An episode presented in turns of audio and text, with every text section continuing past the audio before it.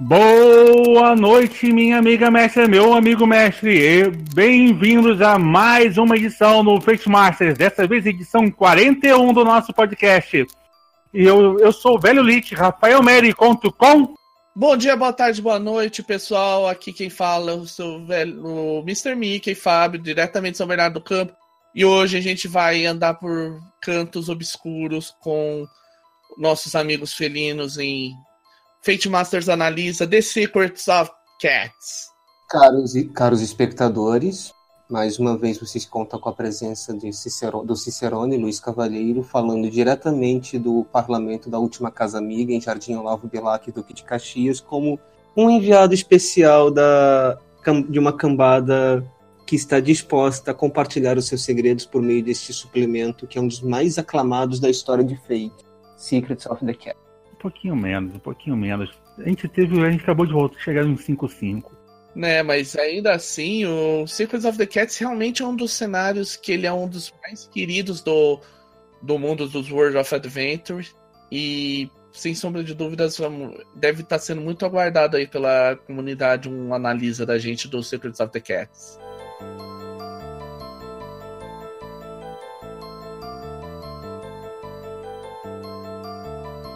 Pois é, vamos começar aqui pelas perguntas básicas, que eu acho que isso aqui é um do. Eu sei que pro pessoal já tá cansado de ouvir isso, mas, gente, perguntas básicas são perguntas básicas, e vamos começar por aí. Um, ele é para acelerado ou é tweet básico? Ele é misto. Ah, os personagens e a maior parte de alguns NPCs usam as regras do Fate básico, porém alguns outros tipos de NPC que a gente pode que a gente vai ver na frente usam as regras do acelerado. Hum, diferentão.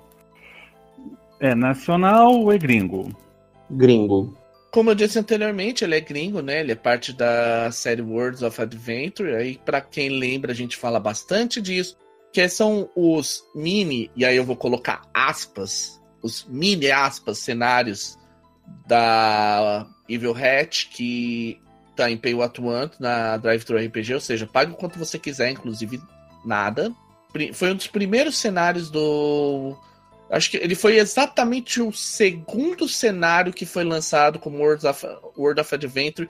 E considerando que Venture City já não é mais considerado parte dessa linha, ele é o World of Adventure mais antigo que tem da Evil Hat. Eu vou te retificar, ele não é o mais antigo. Veio antes do Save World. Save World Save Game. Save Game? Save Game é o número 2. Mas ele é um dos, é um dos, do, é um dos primeiros do primeiro ano. Uhum, é que a minha fonte então estava errada. Mas enfim, é um, dos, é um dos cenários mais antigos da série Worlds of Adventure. Sim, e um dos mais queridos também. Tanto é que ele não veio solo, né, gente? Vamos lembrar que ele veio com dois suplementinhos que adicionam maravilhosamente bem e a gente também vai dar uma boa pincelada neles nesse, nesse analisa.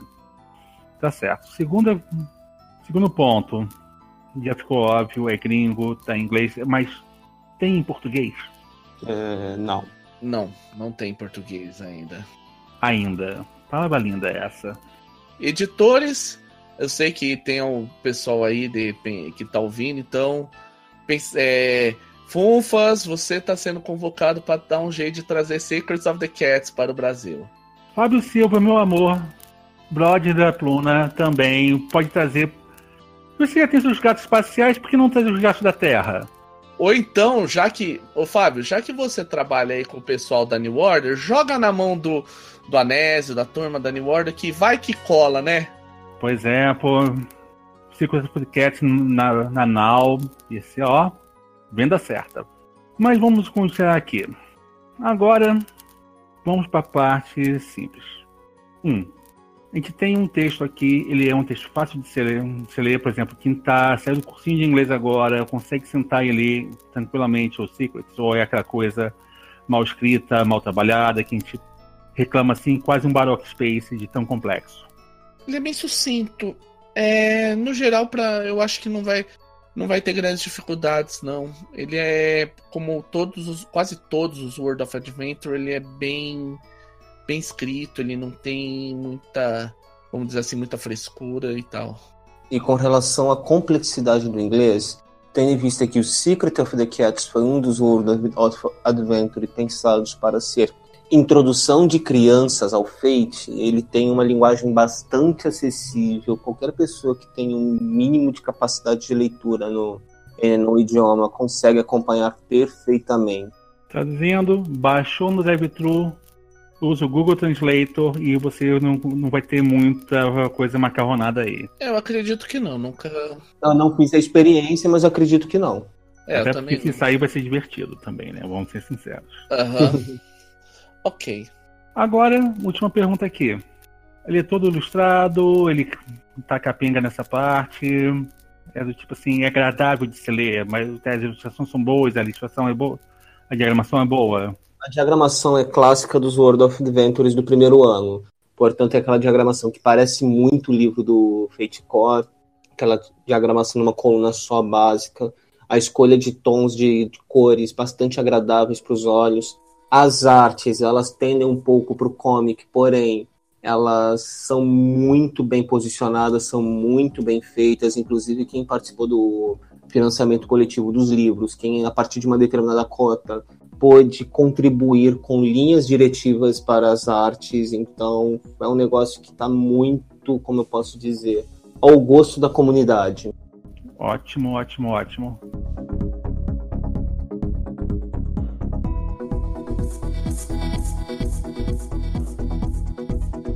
Agora, aquela parte que todo mundo quer ouvir. Traz mecânicas novas, traz a gente, eu acho que talvez seja melhor a gente começar pelo cenário, mas sim, vai traz traz mecânicas novas, inclusive um sistema de magia muito interessante aí para quem quer aí pegar uma coisa mais dark, mais sombria, que é a ideia por trás do Secrets of, Cat, of the Cats. Eu já discordo disso, Fábio. O Secrets ele é um cenário bastante modular. Ele pode ser extremamente light, como ir pro full Lovecraftiano. Mas enfim, na parte de regras, a regra. O sistema de magias é uma coisa particularmente interessante. Mas eu acho que é melhor a gente falar um pouco do cenário primeiro. Sim, vamos falar de cenário, porque eu só perguntei isso para deixar o pessoal com água, água, água na boca, porque Circus of Cat adiciona muita coisa. Agora, sim, cenário. É aquela história toda. É, um, é uma história aberta, uma história modular. Você monta, você recebe o cenário pronto, você sai montando com o grupo, como é que é a cambada e o ao redor e o que está acontecendo. Secrets, ele, ele não oferece um cenário amarrado, tipo Baroque ou Rei de Punk. Embora tenha uma aventura pronta no final do, do, do básico do cenário, ele é mais uma ambientação, mais um, uma coletânea de mecânicas e descrição de como um cenário de Secret of the Cats deve ser. É, ele é um, ele é um cenário bem, ele Nesse ponto, é, vou fazer uma comparação rápida. Ele lembra de certa forma Masters of Undar, porque ele te traz algumas premissas básicas do que, que é a ideia por trás de Secrets of the Cats e a partir daí é com você. Exato. Ok, então quer dizer que. E o cenário proposto, assim, que quase sempre esses suplementos vêm com algum cenário proposto. Eles têm alguma proposta assim que é, meu Deus do céu, que coisa linda, ou ele é, tipo assim, bem genérico e você dá o tempero? Curiosamente, o Secret of the Cats não traz uma proposta de cenário. Ele traz uma aventura com, com um cenário levemente delineado, com possíveis tramas para as quais aquele cenário pode ser expandido para além da aventura pronta, mas ele não tem um cenário oficial. É, como eu disse, é, é aquela comparação que a gente fez com Masters of Undar. O Sim. Masters of Undar, ele tinha aquela premissa. Você tem isso, isso e isso, tem os mestres, tem o, os artefatos, tem os arqueonautas. A partir daí, o que, que é o que é por... É decidido pelo grupo. No Secrets of Cats é a mesma coisa. É, você tem a ideia de gatos que protegem a humanidade sem a humanidade saber e a partir daí é com cada grupo ver o tom que isso para onde isso vai levar. Ok, então. Agora vamos começar por aí, né? Essa, basicamente são gatos indo contra o sobrenatural e o inexplorado, correto? Não, não é somente isso. É, o cenário parte da premissa de que os gatos são criaturas sencientes e com a missão, por falta de palavra melhor, sagrada de proteger a humanidade. Isso pode variar desde impedir que um molequinho, que um bebê, que uma criancinha de 3 ou 4 anos se perca, até enfrentar horrores sobrenaturais que fariam Lovecraft olhar e pensar: bom garoto. Aham. Uhum. É, eu não tenho. Hoje eu... vai ser um podcast um pouco diferente que as pessoas vão me ouvir falar pouco, porque eu não tenho. Vamos dizer assim que eu vou deixar para as autoridades falar mais sobre Secrets of Cats, mas sim, a premissa básica é essa: você tem um. Os, é, os gatos no, no Secrets é, são apenas gatos, mas num dos módulos que existe por Secrets of Cats, que é o. É o. É o peraí. É o. o Animal Threat. Animals and Threats, and Threats. Ele expande para que você possa incluir outros outros animais, como coelhos, raposas, cachorros e por aí afora. É, a expansão do Animal and Threats traz ainda mais animais para você jogar na expansão, na, na mistura. É, eu sei. Eu tô... Caracóis. Abelhas, enfim. Mas a ideia básica aqui é. Até porque a gente também não vai entregar tudo, né? É, é o famoso. É, Fate Masters analisa, não Fate Masters lê. É, agora tá certo então. É, é proteger a humanidade. Os gatos estão aqui para proteger a humanidade. A pergunta é: a humanidade merece ser protegida?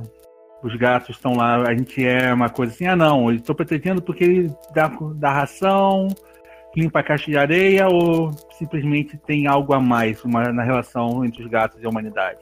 Então, essa relação é deixada em aberto. Os gatos protegem a humanidade, mas intui se você pode o livro aponta para uma ou para outra direção mas no fundo no fundo não aparece não não aparece em nenhum momento. Os gatos protegem por causa disso. A única explicação que diz o único porquê que aparece os gatos protegem a humanidade porque os humanos são estúpidos. Tá mas os humanos são fardo então é isso? Sim sim sim.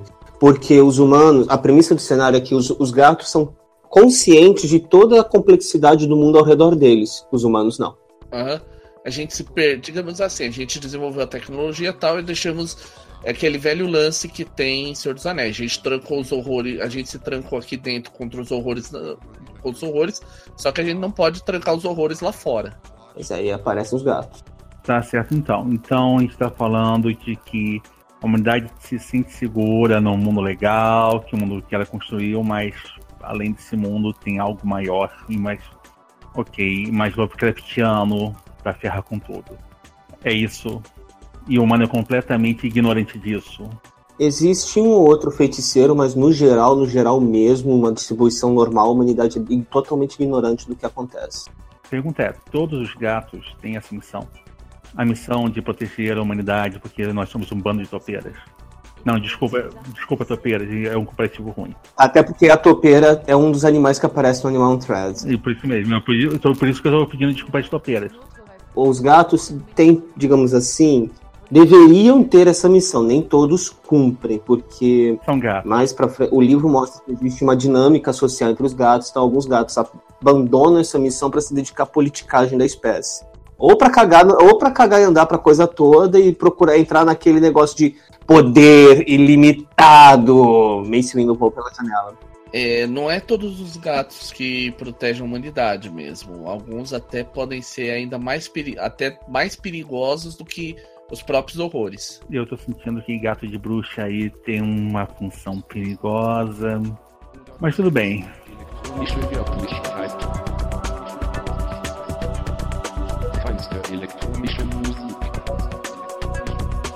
Seguinte, agora dá uma olhadinha só aqui um pouquinho na pincelada do, dos gatos em relação a, a, a, não só dos gatos, em relação aos outros animais.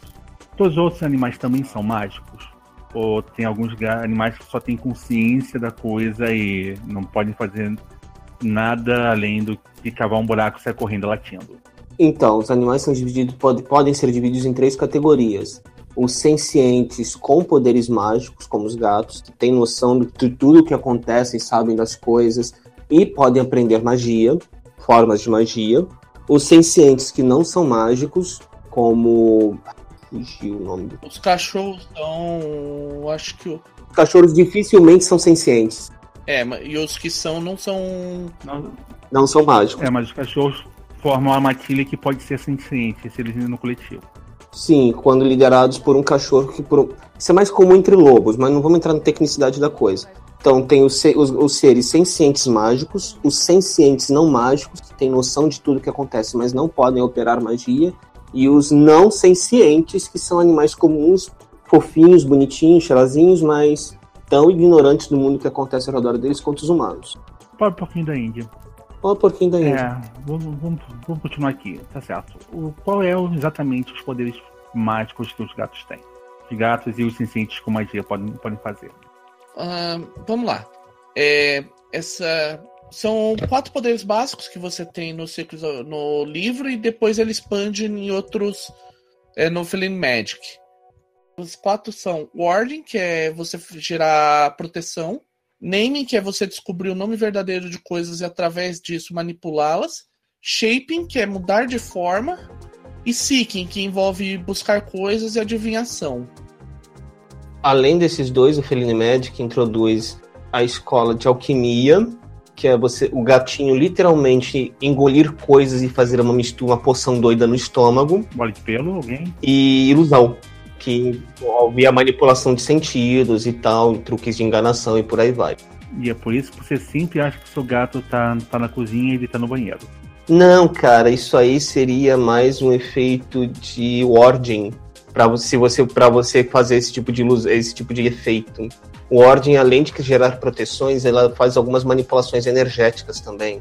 Então, para ah, você ouviu o seu gato no banheiro, mas ele está na cozinha, pode ser um efeito de ilusão, mas pode ser um uso muito criativo de efeito de Warding. Dá para fazer com naming também. É, se o gato saber o nome da descarga da privada. É, na verdade, isso é importante ressaltar um pouco, que o nome verdadeiro normalmente só é aplicável a criaturas sencientes, seja elas mágicas ou não. Até porque Animate, eu não tô com o livro aberto aqui agora, Animate é um poder de, de naming, né? Animate? Deixa eu aqui ver aqui. Animate é um poder de naming. naming. Overcome, remove aspect, create. Animate é de. É que eu tô aqui. Não. É, desculpa. O naming. É de naming, acabei de é, achar. É, tá, abaixo é, 18. É exclusivo de naming. Tá certo. É exclusivo de naming. Então, para você manipular objetos, você usa sim o conhecimento do. O gato usa o conhecimento do próprio nome verdadeiro dele para dar simulacro de movimento e de vida a objetos inanimados. Mas. Então, dá para fazer de vários jeitos. Um gato criativo que tem acesso a mais de uma escola. Porém, ainda bem que a gente falou no caso de Animate. Além das quatro além das seis escolas, um gato ele pode se tornar especialista numa escola ele passa a ter acesso a efeitos mais poderosos daquela escola, porém, ele não pode usar os efeitos mais poderosos, os efeitos exclusivos das outras escolas. Então, Animate, que permitiria manipular, eh, fazer com que os objetos andem por aí. Ele é um poder exclusivo de naming. Então, se o gato for especialista em naming, ele pode ter. Se ele não for especialista em naming, ele não pode ter. E se ele for especialista em naming, ele não pode ter os poderes especializados das outras escolas até pra gente já entrar um pouco em regra, o, quando você cria uma, o gato, você adiciona, você tem a possibilidade de adicionar no conceito dele o fato de que ele é mestre em uma das seis formas de magia que a gente citou, as quatro básicas, mais as duas do Feline Magic. Se torna parte do high concept do gato. Isso. Vamos lembrar que aqui também, como qualquer coisa que envolva o lado lado dark da coisa, a magia aqui não, não é vir livre, leve e solta. É só colocar um parênteses aqui que gatos, como vocês já sabem, eles são ótimos caçadores. E isso quer dizer que muitas vezes eles podem fazer sacrifícios para ter poder. É, aquela hora que é, quando você tá em casa, aí o teu gato vem com aquele rato na boca e coloca na frente de você e você acha super nojento. Não é simplesmente que ele tá sendo sacano porque ele acha que é fofinho e você e não entendeu isso. Não, aquele sacrifício, aquilo é um sacrifício que ele fez para gerar um tipo, um, um tipo de amuleto. Pode ser um amuleto de proteção, por exemplo. Sim, vários efeitos mágicos requerem sacrifício de algum animal. A ética felina, digamos assim, diz que apenas animais que não sejam sencientes podem ser sacrificados. Porém, quando um animal senciente é sacrificado, especialmente quando é um gato, o efeito fica mais poderoso, o efeito fica mais totoso, o negócio se torna mais viciante. Enfim, bem Dark Side mesmo, mas a grande ideia do sacrifício de seres sencientes é a questão da corrupção do, do operador do efeito mesmo. Tem esse efeito. Sacrificou animal senciente? Meus parabéns, você está dando seus, sua caminhada para o lado sombrio da força. Literalmente. E aí, de repente, você não sabe que o seu gatinho, um gorá fofinho, que brigou contra um gato de rua e matou o gato de rua, fugiu de casa. E, obviamente, como tem gente que faz, vamos dizer assim, faz besteira, existe quem caça essa besteira, né? Quem procura manter todo mundo na linha. Exatamente. A função disso em cada região geográfica é de um conselho conhecido como parlamento. O parlamento, a princípio, é, compreende no texto, assim, no, se, considerando se gatos escrevessem no texto da lei, um parlamento é o coletivo formado por todos os gatos de uma determinada região. Porém, todo o parlamento tem um, tem um ou mais líderes ou conselheiros, e são esses caras que têm a função de manter as coisas funcionando. Eu tenho pena desses gatos, porque quem tem mais de um gato em casa sabe que às vezes fazer esses bichando coordenar, se coordenar é meio complicado, né? É, gente, tá. É, o pessoal é, manter-se como gato é uma coisa bem. Manter um bando de gato unido é uma coisa bem difícil. Tanto que isso é uma coisa que eu quero aproveitar e destacar. Que um dos, um dos momentos que eu achei mais interessantes do livro é que ele tem toda uma parte sobre um, uma página inteira, o que para um World of Adventure é coisa pra caramba, sobre como ser um gato. Ele dá toda aquela ideia do, do, da natureza que os gatos são, é, como funciona a cabeça de um gato, se eles são capazes de ler, o seu comportamento em geral, sentidos e por aí afora. Sim, ao ponto de que ser um gato é como é um aspecto bônus do personagem, que pode ser tanto invocado quanto compelido. Basicamente, estão falando aí que os gatos eles têm uma vida toda especial quando você não está por perto, e quando você está por perto, mais especial ainda, porque eles vão olhar para você do tipo assim: ah, coitado do mano, ele não sabe nem quem está mantendo lá fora. Ou para quem tem gato em casa, sabe que o bicho simplesmente olhar para sua cara e pensar: idiota eu tava sendo falando de um, de um gato assim um pouquinho mais leso. Aquele que ainda não tem raiva porque ele foi castrado, entendeu? Um dos nove aqui de casa tem esse problema, né, gente? Já são nove. É, eu não tenho gato aqui em casa, na verdade, como eu moro em apartamento, eu não posso ter animal animal de nenhum porte. Na verdade, não é que eu não posso, eu não tenho como, a gente todo mundo passa o dia inteiro fora, então não tem como cuidar. E se for para largar, Aí eu tenho que fazer uma pergunta muito essencial. Como é que tem RPGista na sua casa? Boa pergunta. ah, não, mas RPGista se, auto, se auto-mantém, é, um, é muito, muito, limpinho, organizado, fica atrás da pilha de livros, entendeu? Você sabe onde, onde achar. Então, e qualquer carinhozinho em forma de dados. Quanto mais esquisitos, melhores. Exato.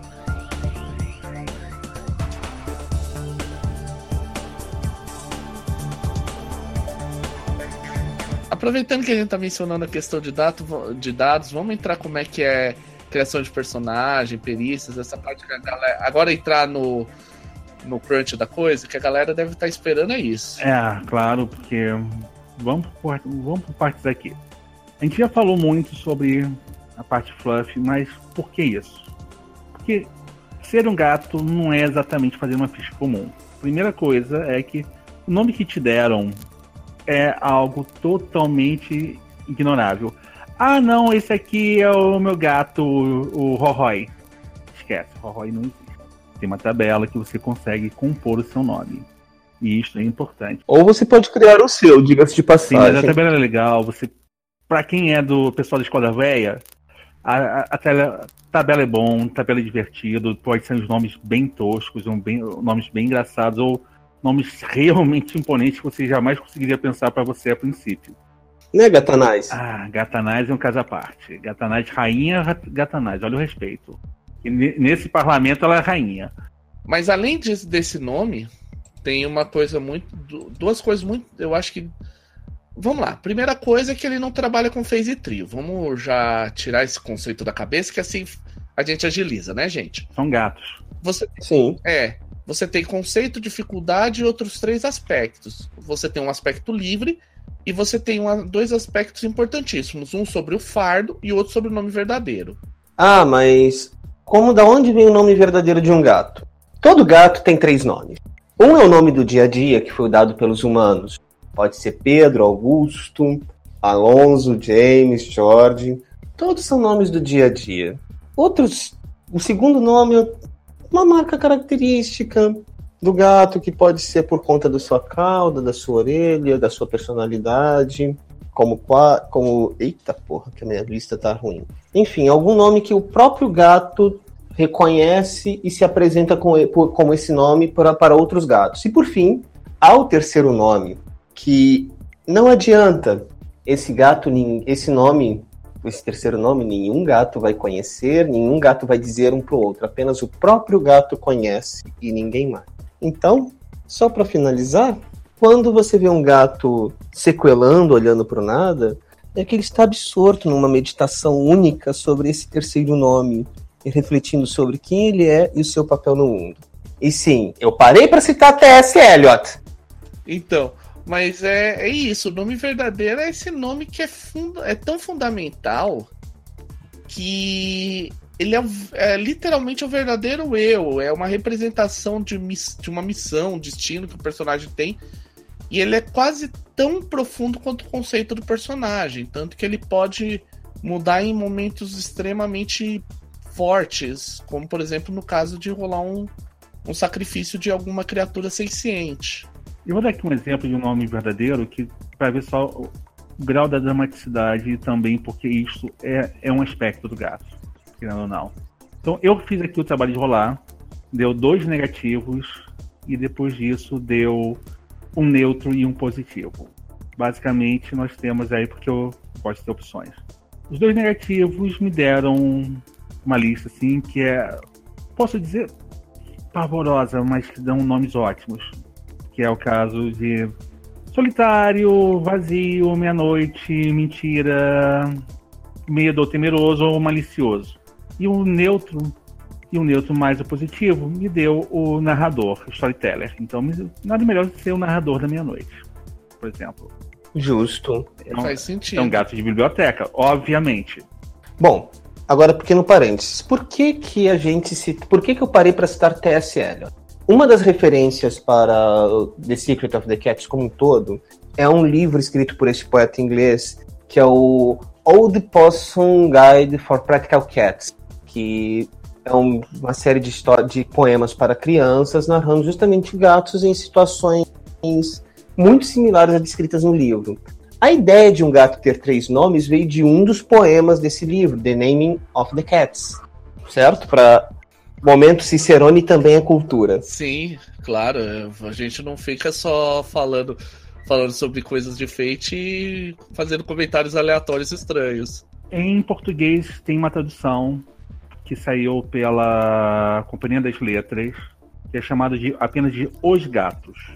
Olha, essa eu já não sabia. Que eu tinha parado. Eu li, eu li a edição original da, da Pencil Books. Pois é, a Companhia das Letras tem isso em português e você pode, por ser TSL, ou tinha um autor que já tem domínio público, você pode ler o poema no original a partir do projeto Gutenberg. Localizando, a gente bota o link no show notes do episódio. Uhum. Os únicos dois. O que acontece? Não sei se a edição portu... em brasileira tem, mas após a publicação, foi acrescentado. O T.S. Eliot acrescentou dois poemas ao livro que são de propriedade da editora, propriedade intelectual. Portanto, esses dois últimos poemas você é difícil de achar pela internet porque eles não estão em domínio público porque a editora ainda existe. É, beleza, então. Vamos. Agora feitas as introduções de T.S. Eliot, vamos voltar para o que interessa, né, pessoal? Claro, claro. Vamos voltar aqui pro. Vamos voltar aqui pro que interessa.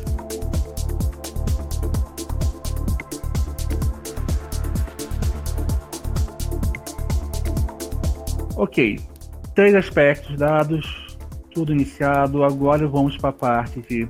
A parte que é realmente legal da coisa, né? aspectos escritos, vamos fazer perícias. Quais são as perícias novas que são dadas? Uh, as perícias novas é, são a perícia de território e a perícia. Peraí, só um minuto, deixa eu olhar aqui no show notes, porque eu pus isso na nota. É, na verdade, a perícia de território. ela engloba contatos e recursos. Ok. Só isso? As magias são o quê? As expertos, por acaso? As magias são. As escolas de magia elas são perícias novas que funcionam no sistema de perícia mais aspecto.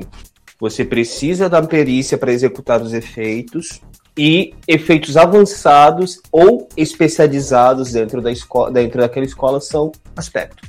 São façanhas, façanhas. É, vamos lá. Agora descrever rapidamente.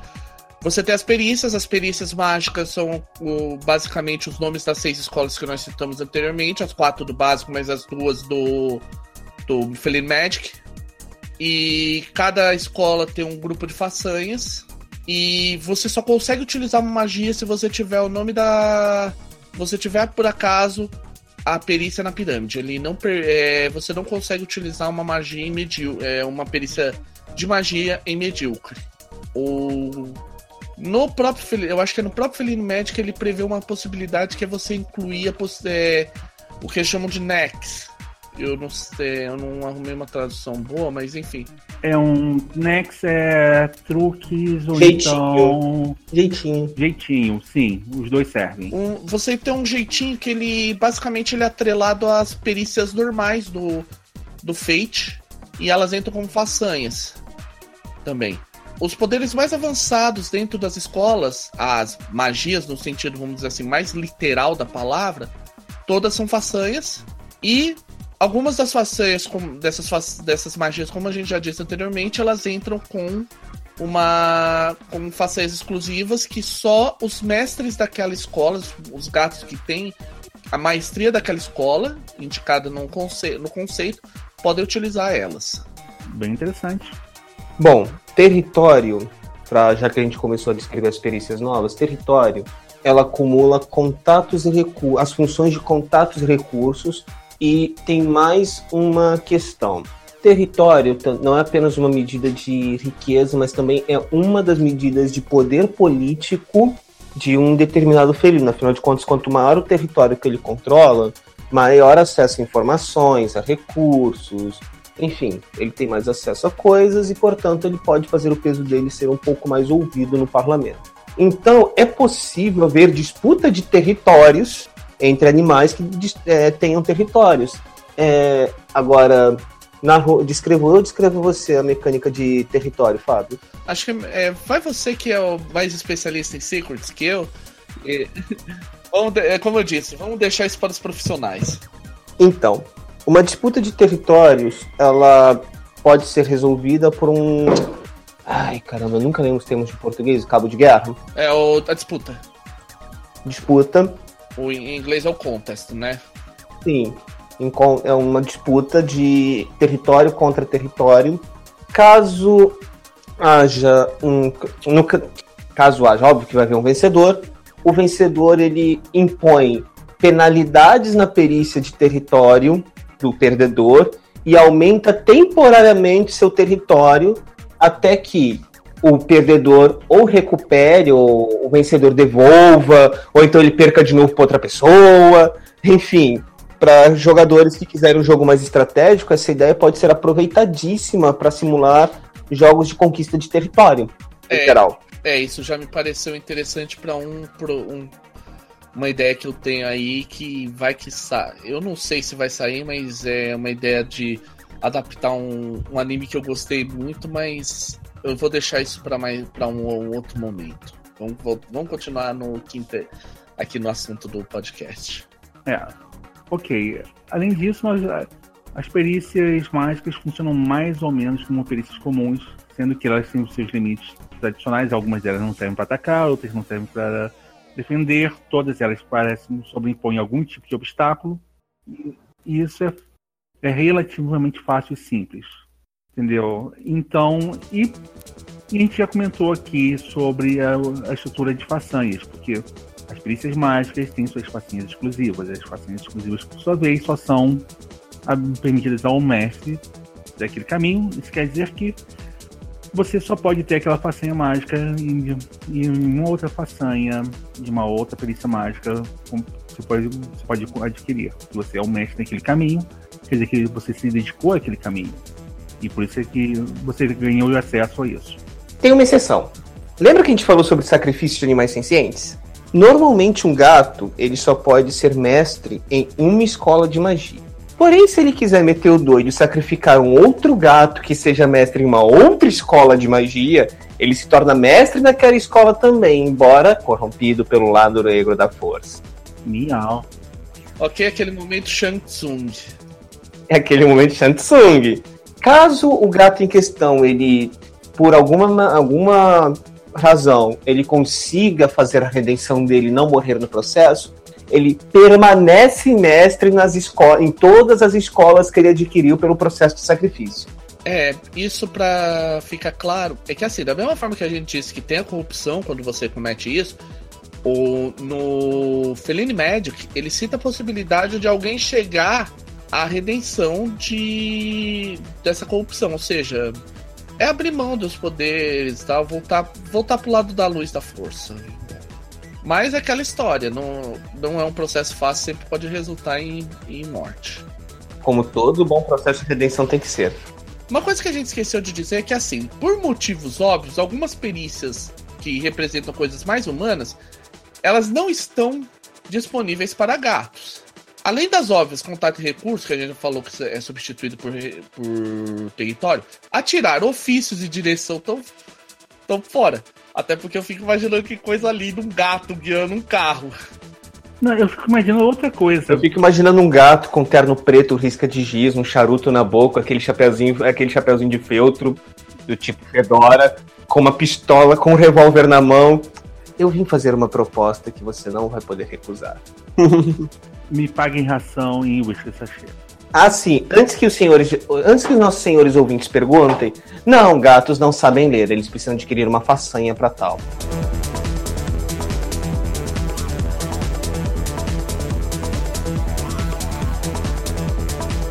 Tem aqui um outro ponto também que realmente eu, eu achei interessante. Que eu acho que gatos ficam meio no imaginário popular um pouquinho em relação à figura do gato, figura mágica do gato. Que é a profecia, né, gente? Vamos falar sobre gatos com um dom de prever desastres e afins. Ou outras coisinhas mais legais. Afinal de contas, a gente tem aí um, um imaginário que gatos sempre são associados a mistérios e segredos, então saber o que está por acontecer não é uma coisa muito rara para ver gatos. Na verdade, é um efeito avançado de Seeking. É uma das façanhas exclusivas de Seeking, ou seja, só gatos especializados em Seeking tem ela, pode, pode ter ela. Ah, uma outra coisa também interessante a ser lembrada sobre isso um pouquinho é que, mal ou bem, existe um todo um lance também que profecias são legais, são bem interessantes. Só que os gatos não medem tempo como a gente mede o tempo. E isso é uma coisa interessante, que está numa evolução e uma progressão. Gatos, eles medem tempo de acordo com a, como posso dizer, sua biologia.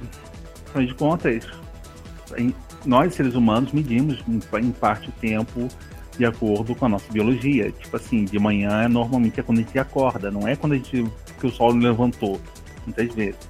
Esse conceito de manhã e noite. Entendeu? Então, no, no caso dos gatos, isso é uma medida de tempo muito interessantinha, que é o cochilo. Certas coisas acontecem depois de um cochilo. Que não. Às vezes, para você, acho que se não engano, para eles recuperarem um estresse, um pouquinho, o cochilinho cai muito bem. A outra medida de tempo, outra escala de tempo é dormir. E depois, bem, o depois é o que Deus permite e, e vale a pena, né? Porque afinal de contas, gatos não são famosos por serem pacientes. É, se você precisar, eu lembro por alto como tá no Circus of the Cats, ele lembra um pouco para quem teve contato com o espírito do século, Diáspora, Dresden Files, RPG ou outros RPGs Fate 3, ele lembra um pouco como era no Fate 3, que você tinha uma. Literalmente era uma escadinha do tipo, vai, era um dia, alguns dias, uma semana, algumas semanas, um mês, alguns meses, e assim sucessivamente.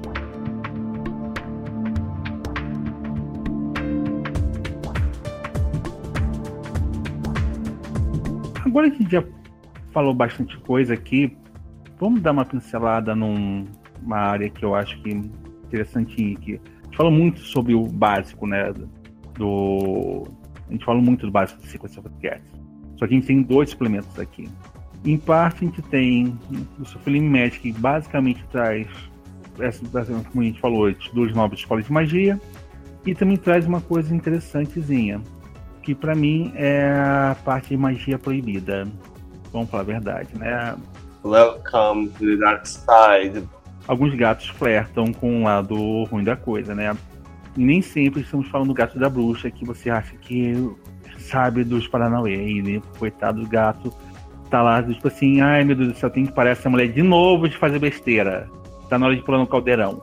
E colocar lá um sacrifício no caldeirão para ver se ela para de fazer, usar o caldeirão para fazer bruxaria. Mas no caso é a magia proibida é antes de mais nada um grande problema para os gatos porque lida com o outro lado. E vamos ser sinceros, os gatos não gostam de lidar muito com o outro lado porque o outro lado não é exatamente o lado mais receptivo para eles. Não, não é legal. O outro lado pede muito, não, não e não. Eles não costumam fazer ser legais o bastante assim do tipo, ah não. Tu vai te dar um agrado, vai fazer um carinho. Não, o outro lado não faz. Vou pegar aqui o Clean Magic e. Vindo a lâmpada, tem no drive-thru e esqueceu de baixar pra cá. O yeah. que, que, você, que, que você precisa saber? Não, é basicamente a lista de magias adicionais que vem de magias proibidas. Vamos dizer alguns efeitos, ela, algumas coisas. Ele pode, por exemplo, você pode utilizar uma magia para para você literalmente descobrir o nome verdadeiro de alguma outra criatura senciente.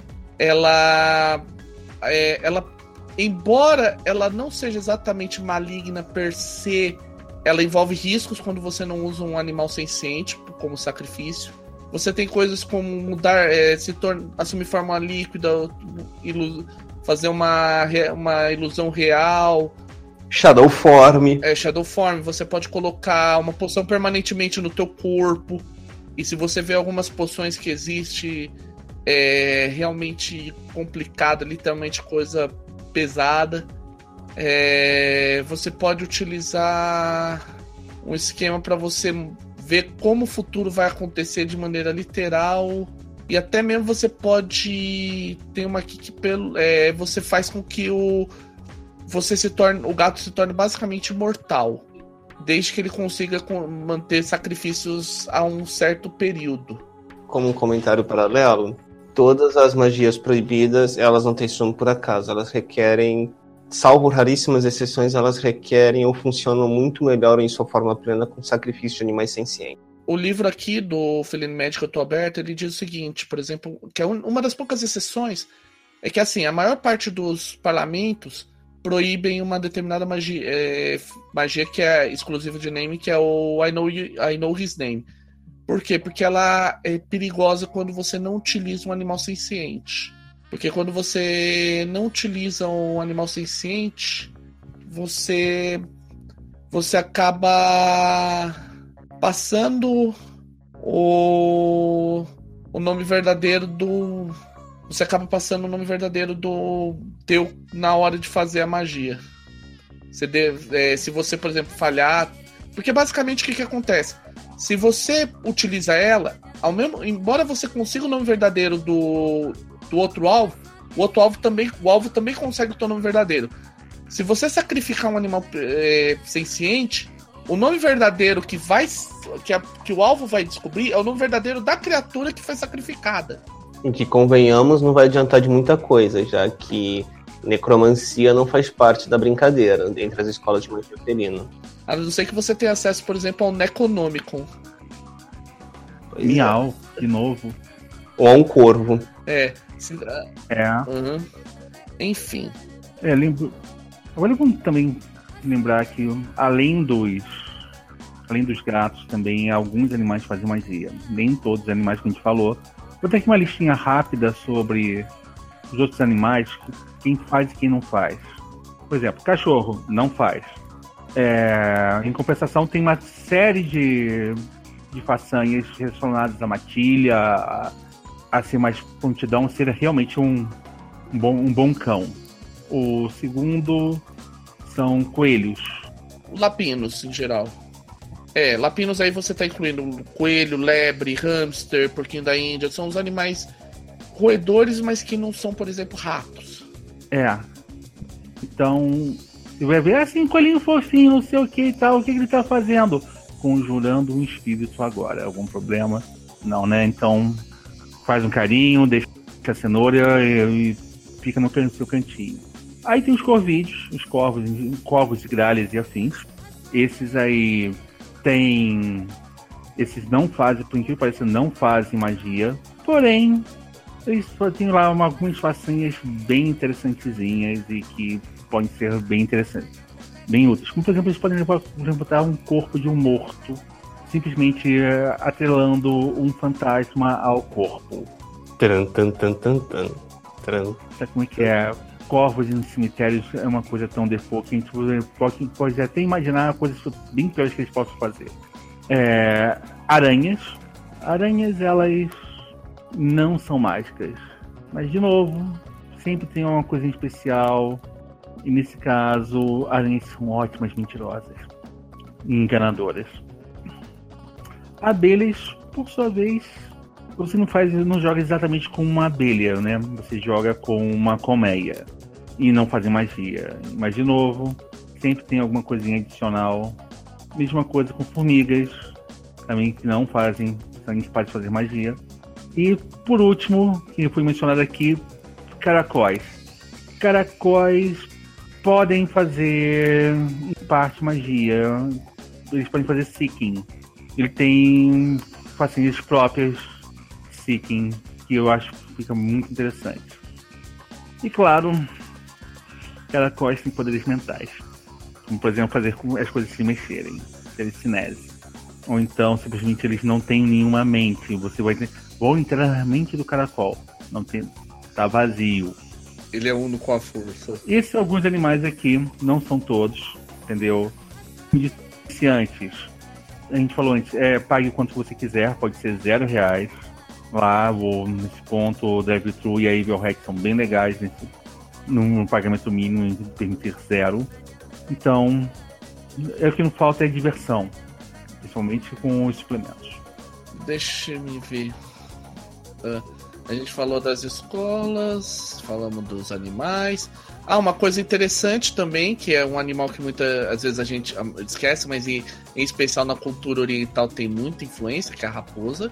Sim, esperta, maliciosa e. O arquétipo clássico do Trickster.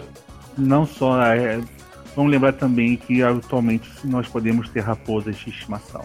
Existem alguns tipos de raposa que são já considerados animais de estimação.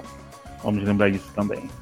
O Animal Threats adiciona um pouquinho mais dados para os animais que ficaram fora do livro, como por exemplo o porco-espinho e, furo, e fuinhas e furões. Só para lembrar, os porcos-espinhos não são conhecidos pela velocidade deles. É, tá? Principalmente os azuis.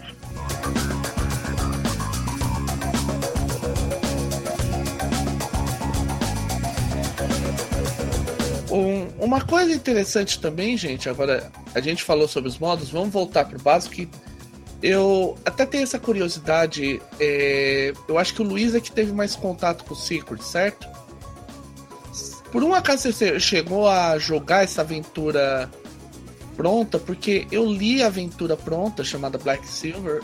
Ah, Black Silver. Black Silver, sim, Black Silver. Silvermine é o nome da cidade. Ou que o vale. Enfim, Black Silver, joguei, já, já narrei para um grupo. Ela funciona legal, tal, porque assim, é, vamos dar um sumário rápido. A Black Silver é assim: você passa numa cidade, que é Silverford, durante Halloween e começa a dar uma treta porque as pessoas começam a desaparecer. E aí as coisas acontecem, gente. É, zonas de. É, com sem spoilers, vamos manter a zona de spoilers ou. Vamos para o spoiler free, porque pode ter algum jogador ouvindo e o mestre pode querer, ah não, vou fazer essa aventura aqui só para fazer um testezinho. Uma aventura one shot, tá? Bem divertida. Então, é... o que, que, você pode dizer para nós, Luiz? Então, é, Black Silver é o tipo de aventura que você pode regular tanto para ser algo mais leve quanto para ser algo mais pesado. Ah, o, o, grande, o Big Bad da história, ele pode ser facilmente um considerado uma entidade menor dentro de Cthulhu Mythos. Eu gostei da narrativa, tá? Só que é claro, como toda narrativa de RPG, depende do grupo. Depende do grupo. Se o grupo não ajudar, não tem que não vai ter milagre, mas enfim. Supondo os jogadores proativos, que é o que você precisa para ter uma sessão feita, a aventura flui, ela não tem gargalos, entendeu? Ela, ela tem pontos nos quais o narrador pode intervir para colocar o grupo de novo na trilha certa. E ela tem vários submistérios, é uma aventura pronta, mas ela não é fechada em si mesma, ela abre ganchos para outras aventuras dentro de Silverford. E ela apresenta um desafio bastante razoável, tanto jogadores iniciantes quanto jogadores veteranos vão se sentir devidamente desafiados por ela. Só narrei esse Black Silver uma vez, então não posso dizer com ampla experiência o que diabos acontece. Mas com o grupo que eu tive, com o grupo que eu tive, a aventura fluiu bastante. É porque lendo essa aventura eu fiquei com essa impressão mesmo. É, eu tive a noção, assim, lendo ela, que ela parece bem fluida. Ela não é exatamente uma aventura simples, mas ela não é uma aventura também, uma daquelas aventuras cheias de quebra-cabeças malucos e tal. Eu fiquei assim com a impressão original de que ela era mais por tendendo pro Dark, mas talvez seja uma impressão minha. Enfim. Ela tem uma pegada Dark bem forte. Só que alguns elementos podem ser simplificados, como por exemplo, o, nas dicas de narração final, tem a sugestão de, de um final alternativo no qual o Big Bad não aparece. Ah, interessante. Bom, enfim. Mas é bom saber que essa é uma aventura boa para quem tá aí, inclusive quem tá ouvindo aí, tá com interesse de ver Secrets of the Cats, você já tem algo prontinho para trabalhar aí para tocar o barco. Sim, e Silverford, apesar de ser apresentada a cidade, apesar de ser apresentada em pinceladas gerais, ela está no ponto que o narrador, se o narrador pegar, sentar, ele desenvolve qualquer trama nela.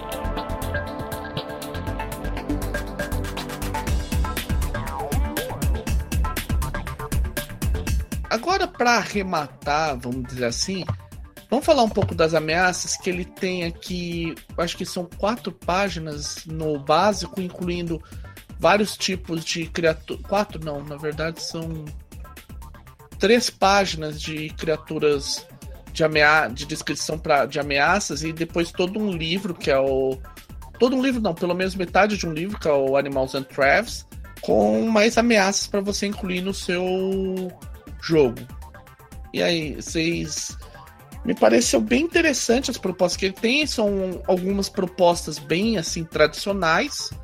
Zumbi, é, zumbi, é, é espírito, criaturas é, é, metamorfos, fadas e por aí afora. Eu gostei de uma, um tipo de ameaça em específico que dá para fazer uma ótima parábola e ao mesmo tempo é, que que eu conseguia dar um puxão de orelha pro, pro pessoal do, do seu grupo que tá lá viciado no celular na mesa. São os aparelhos devoradores de, de atenção e de vida tá no Animal Interact. Basicamente é, ah não, eu tenho esse joguinho aqui que tá no celular, eu tô viciado nele. E o joguinho vai continuar devorando a, a energia da pessoa e devorando a atenção e tudo mais, quando você vê a pessoa é o escravo do joguinho e o escravo do celular. É um ótimo para fazer esse puxão de orelha básico. E, ah não, não, tá, não, não tava no livro, achei legal colocar isso numa aventura. Além do que, para um narrador minimamente criativo, como o cenário ele vai pro full Lovecraftiano fácil, existem já vários materiais e entidades do Cthulhu Mythos para Fate. Você pode simplesmente tacar em Secrets que vai funcionar. Ou você pode seguir o caminho full Stephen King também, porque afinal de contas, entidades que, sutis que não estão muito à vista podem ser muito bem usadas. E tem exemplos disso. Tanto no básico quanto no Animal Threats é mencionado isso, e até mesmo no Feeling Médico, se eu fazer um dos gatos foram por, por mau caminho, pode ser um ótimo opositor.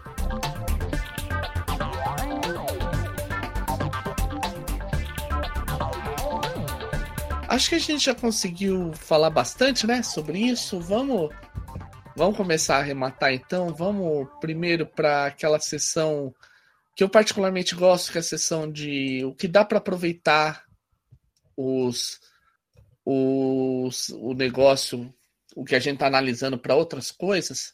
Eu vou ser muito sincero com relação a isso. É muito aproveitável. Muito aproveitável mesmo. Você pode pegar todo o esquema do sistema de magia fazer algumas poucas mudanças e você tem uma magia básica para um ambiente de fantasia, por exemplo. Sem contar que a ideia de você jogar com gatos ou com animais, você pode evoluir para fazer algo mais antropomórfico também. Então você, você pode fazer aí um Zagyojimbo, um jogo parecido com aquele um gibi muito bom que é o Zagyojimbo, ou então você pode brincar de fazer algo bem mais complexo, assim, como Black Cat e afins. Existe muito material assim, também de ah! antropomorfização que funciona bem. Não só isso também, outra mecânica que é muito boa de ser aproveitada para qualquer cenário é a mecânica de território. Parece bem interessante, até pensando num fractal aí para gangues, é uma coisa que pode encaixar perfeitamente. Pô, eu não tinha pensado nisso, não. Território mais chopstick, hein? É. Igor, você tá ouvindo isso? A gente tá pedindo suplemento, Igor, por favor. Você já está estabelecido na sua casa nova. Tem bacon e milho na sua vida de novo. Você quer por uh, o que mais dá pra pensar em no Secrets? Já falou da escola de magia, já falou de território. A mecânica de corrupção é aproveitável também para outros cenários a mecânica, a mecânica por trás do processo de corrupção, de queda para o lado sombrio, é aproveitável. O resto é a mecânica bem tranquila, então creio que esses três pontos são os principais de se aproveitarem para outros, outros World of Adventures ou cenários como um todo. Aham. Uhum. Ok. Bom, vamos lá, né? Eu vou dar uma dissecada aqui. O. Vamos lá. Na parte de regras, o modificador de a escala de tamanho, eu particularmente eu não gostei muito, mas é bem aproveitável para você que quer fazer um esquema aí de jogo de de escala. Eu acho que tem algumas mecânicas que resolvem isso melhor. A gente no futuro vai falar de algumas delas, mas por ser um produto aí que tá em Pay What é um produto que e cujas regras de tamanho, as regras principais estão todas no, S, no Fate SRD, o que é uma grande vantagem. É, é, portanto, uma forma mais fácil até de acessar. Eu, particularmente, é como eu disse, eu não acho ela a melhor opção, mas também não acho ela pior. É uma solução muito, muito boa. Uma coisa que pensando aqui comigo, eu tava pensando. Você pode, por exemplo, se você quiser fazer um jogo de buff, ele tá praticamente pronto, troque gatos por qualquer outra coisa. Já tá assim, é só ele tá. É, volte as perícias, tá? Ou, ou, ou mantém as perícias e põe a território. Ele exige pouquíssima adaptação para você lidar com a parte de. de. com a parte do. para fazer uma adaptação de buff. E na prática, o sistema de magia é bom. É, não seria, como eu disse, não seria a forma como eu adotaria. Mas é bom. Eu gostei do sistema de corrupção, ele é bem simples, é bem rápido e bem, vamos dizer assim, bem sombrio. Doloroso. Bem doloroso. Bem doloroso, bem sombrio. E gostei os as ameaças eu achei muito legal, dá para aproveitar para qualquer tipo de cenário de dark fantasy, fantasia urbana, qualquer coisa. Não, por exemplo, vejo você utilizando esse sistema, os, é, esses, esses, essas ameaças, por exemplo, no jogo de Dresden Files Accelerated, vejo fácil. Qualquer sistema, vejo ele muito fácil, ele funciona muito bem. E basicamente eu acho que é isso que me, me teria de aproveitamento de ideias. Acho que seria mais por aí mesmo. Particularmente eu gostei muito da ideia dos investidos, achei muito legal. De repente você utilizar só parte dos investidos para jogar de repente uma adaptação uma adaptação de Innomine ou talvez até de Cult para Fate. bastante viável cult com até a mecânica de investidos, hein? Sim. O sistema de magia também seria bom para uma adaptaçãozinha de cult.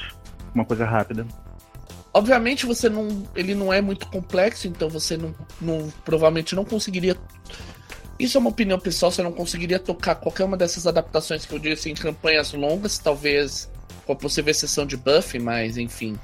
Mas no geral ele é muito aproveitável, ele é muito modular. Ele não. As coisas não são muito amarradas e isso ajuda bastante a aproveitar fora.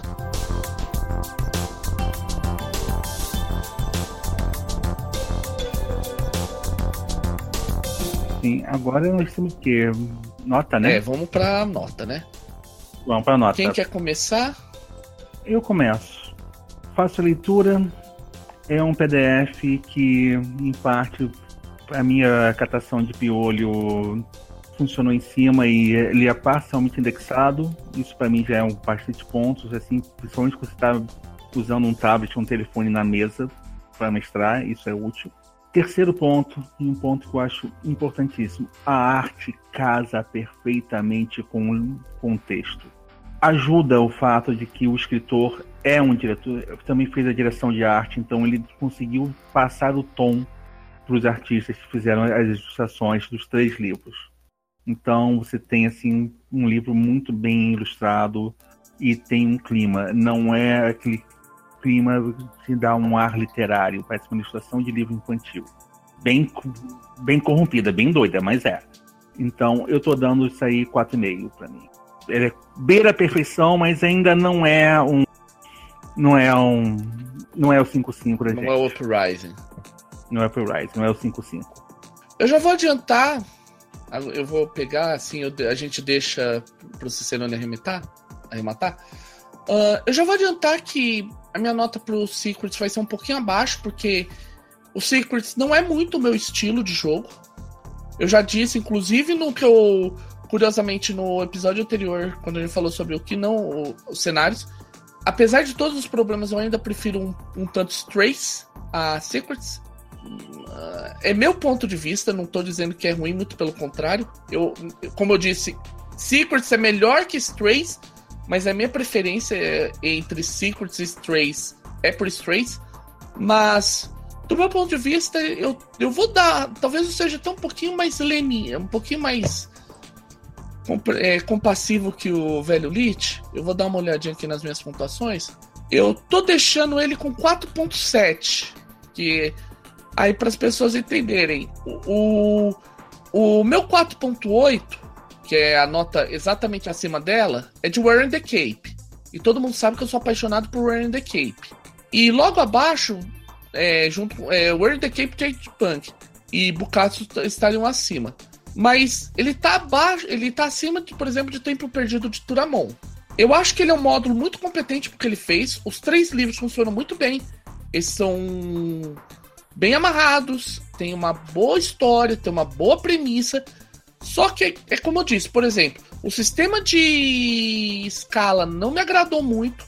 Eu achei que ele, como ele trabalha com aquela coisa de arma versus força e bô- bônus, eu achei que ele complica um pouco a coisa, talvez até de maneira desnecessária. Eu particular, por isso que eu particularmente não gostei desse sistema. E eu diria que o sistema de, de tempo não é também uma das minhas preferências, mas ainda eu aceito ele melhor do que o sistema de escala. Eu acho que. E aí, e no geral, é que o cenário eu achei bom, as premissas que ele traz. Só que não é muito a minha praia. Eu vou dar uma, dar uma baixada na nota por causa. Um tanto disso vai ficar num 4.7. Caros espectadores, como ao contrário dos nossos demais colegas, o- vocês já devem estar acostumados a ouvir que horror é, minha é exatamente a minha pegada em narração.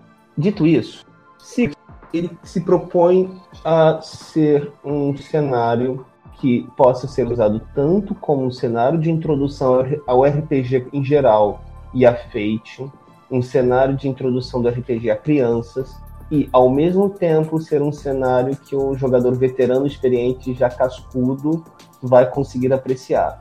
Secrets cumpre isso perfeitamente. Um dos playtesters, inclusive, foi a filha do Richard Bellingham, o autor do cenário, que que na época da publicação tinha oito anos.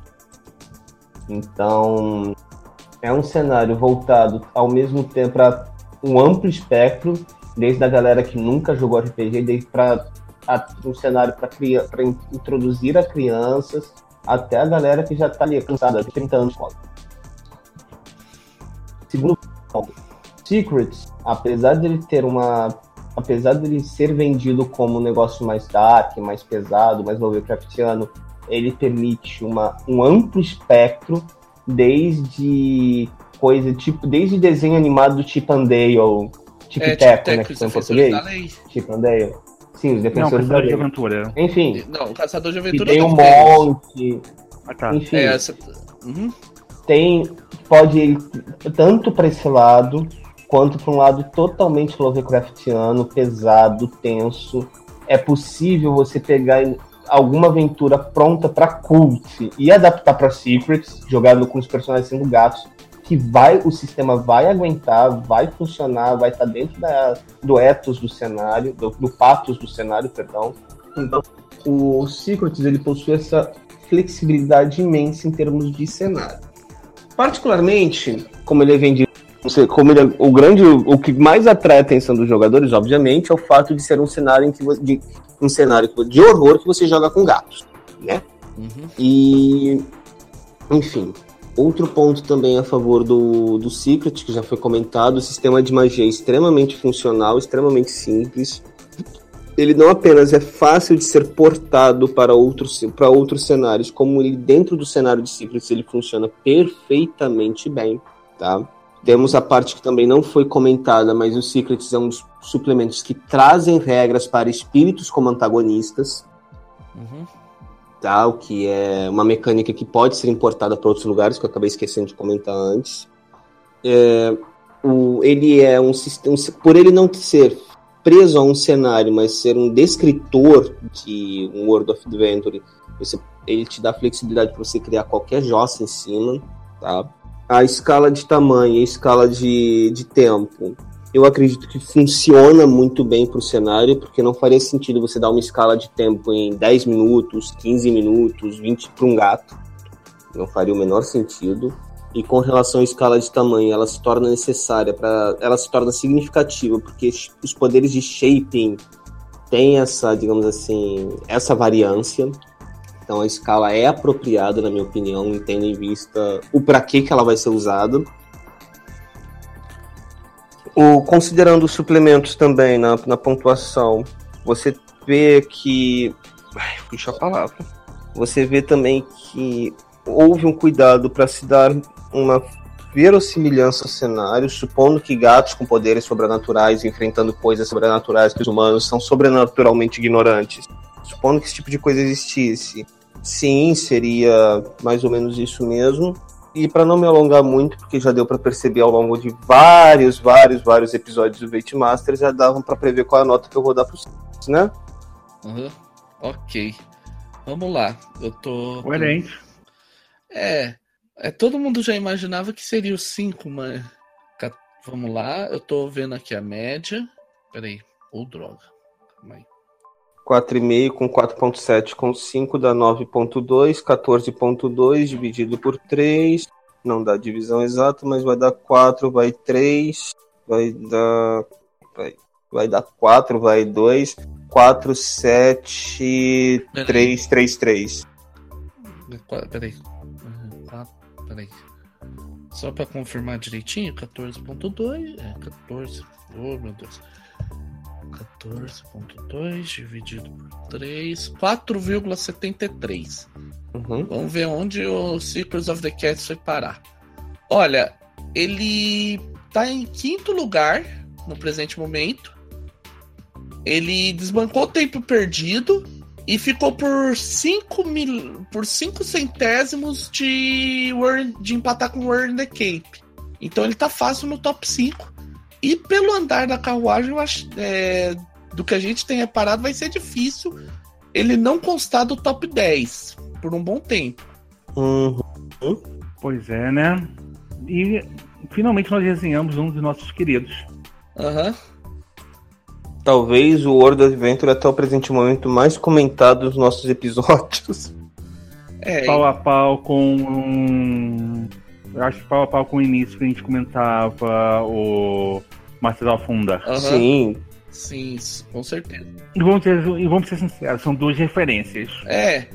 É, não. Mas de qualquer maneira, gente, a gente tem aqui um bom crivo e a próxima vez espero que a gente tenha mais livros para serem resenhados esse ano, correto? Uhum, a gente tem, tem bastante coisa ainda para resenhar. Enquanto eu ver o Hatch estiver cuspindo material, a gente tá cuspindo resenha. Vambora. É, só pra constar, gente, essa semana, que é, vamos aproveitar para dar uma certa datada nesse episódio, saiu o 35 World of Adventure da, da Evil Hatch. E um interessantíssimo. Que provavelmente vai aparecer rapidinho aqui, que é Grimoire. Grimoire, Sim. promissor, cara. Muito. Uma plebezinha só, gente. Pega House of, House of Barnes e mistura com Secrets. Isso. Sacode bem, mistura, coloca no liquidificador, beba como se fosse milkshake. Aham. Uhum. É esse o nível da coisa. Sim. Tem de tudo para tem de tudo para todo mundo e é filezinho. Aham. Uhum. Ele é um módulo que é, é bem interessante, mas vamos deixar para falar mais sobre ele quando chegar a hora do analisa de do analisa dele. De Grimoire. De Grimoire. Mas vamos. Assim, gente, lembrando, se você quiser que o Grimoire apareça logo, por favor, mande um e-mail pra gente. Nós é o nosso, a gente checa a nossa caixa de e-mail, tá? Gente, então, não está aqui só para a gente e sempre quando mesma coisa, se você tiver uma dúvida, uma, uma pergunta, um comentário, faça isso através da nossa, na nossa página no Facebook. Aham. Uhum. Isso mesmo. Nós temos uma página oficial. Sim. É isso mesmo, gente. Ou, ou se quer uma, uma medida mais, mais expressa, vá até o nosso, nosso grupo no Google Plus e faça um comentário. A gente, a gente vai ficar tão surpreso que alguém comentou que a gente vai trazer isso para a pauta em dois segundos. Sim. Além só, disso, é gente. é claro. É. Além disso, é claro, nós somos pessoas públicas, então mais de uma vez nós estamos. Não mais de uma vez a gente já apresentou as formas de contato nossa, tá? Vocês podem procurar a gente individualmente no Facebook, no, nessas demais redes sociais.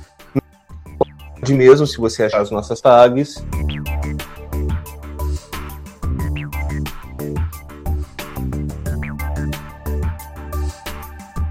Já aproveitando, né, gente? Vamos aí, né?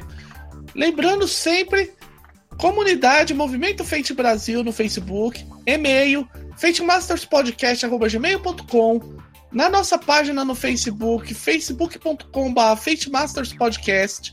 Lembre-se sempre, comentem, mandem seus e-mails, comentem o que acharam sobre os episódios, peçam aí os seus World of Adventure, os seus módulos para a gente resenhar. A gente tem uma fila gigantesca de coisa para resenhar e se houver bastante interesse de, de coisa, a gente faz pular fila, a gente traz aí módulos mais recentes para comentar. A gente tem coisas aí que a gente quer.